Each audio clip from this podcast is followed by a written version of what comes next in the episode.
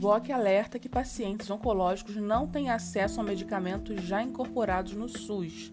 Descumprimento do prazo de 180 dias para oferta efetiva e descentralização da compra são os principais impeditivos para o acesso dos pacientes a tratamentos mais eficazes.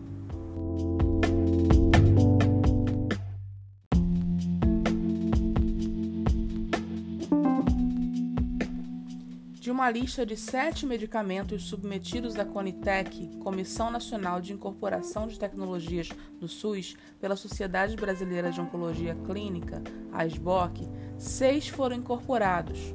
Contudo, apenas dois medicamentos de fato chegaram aos pacientes.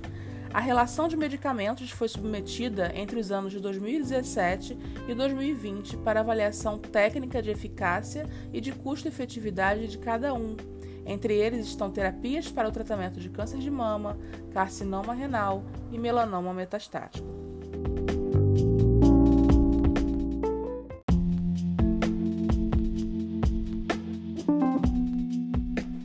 De acordo com o diretor executivo da SBOC, Dr. Renan Clara, há um ponto crucial que gera o atraso do acesso aos tratamentos mais eficazes: a recomendação sem compromisso estratégico de aquisição e oferta.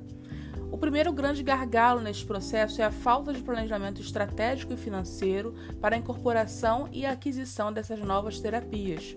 Os medicamentos com tecnologias mais avançadas e essenciais para o tratamento de pacientes oncológicos são submetidos para análise da Conitec. A relevância deles é conhecida e acontece a incorporação, e com ela o Ministério da Saúde deverá fazer a oferta, sem definir o formato e saber se cabe no bolso do hospital, comenta. O problema não é o processo de incorporação, mas o que deveria acontecer depois dele. É a falta de planejamento estratégico do Ministério da Saúde que atrasa o acesso do paciente aos medicamentos. A entidade que recomenda deveria alinhar com a entidade que adquire e aí sim oferecer o medicamento ao SUS, acrescenta.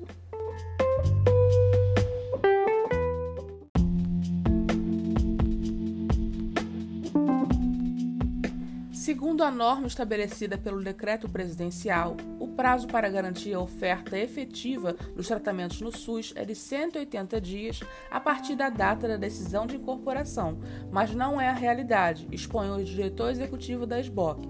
Um exemplo nítido da demora foi o caso do pertuzumab para tratamento do câncer de mama. O medicamento foi incorporado em dezembro de 2017, mas só chegou aos pacientes em agosto de 2020, somando 793 dias de atraso.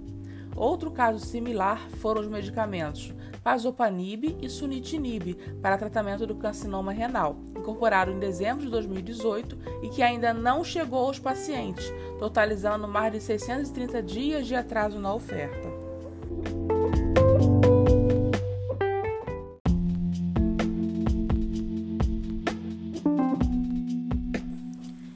Estudos já mostraram que o problema está na aquisição, quando a compra é centralizada, o medicamento chega no paciente. Quando se deixa sob a responsabilidade dos hospitais, a aquisição fica inviável, pois o governo normalmente não atualiza o valor que o hospital recebe para realizar o tratamento. Segundo o governo, questões orçamentárias travam essa atualização, explica o diretor executivo da SBOC. Na compra centralizada, portanto, a negociação é mais acirrada e o custo menor, mas há de se enfrentar uma logística de distribuição continental pelo país.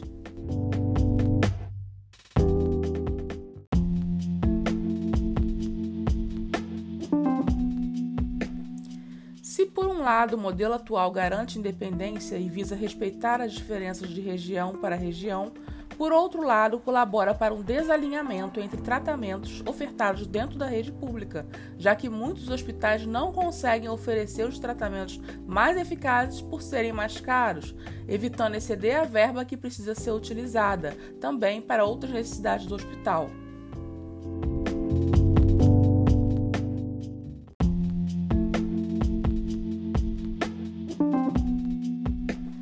Aprendemos recentemente que, dependendo do medicamento ou procedimento, o modelo atual pode ser excelente. Só é necessário que os valores de procedimentos sejam lastreados com os dos produtos e que haja efetivo controle de uso desses medicamentos pelos hospitais. Ou seja, falta apurar a estratégia. Enquanto isso, acreditamos que para oncológicos de alto custo e alta concentração de mercado, a compra centralizada talvez ainda seja mais efetiva, explica o Dr. Renan.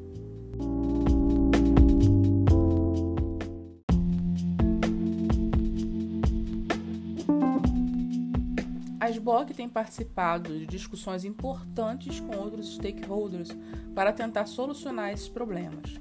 Enquanto isso, médicos e pacientes aguardam por acesso efetivo a medicamentos que deveriam estar sendo ofertados desde 2019 e a judicialização anda solta. O buraco entre a rede pública e suplementar só aumenta, enfatiza o diretor executivo da SBOC.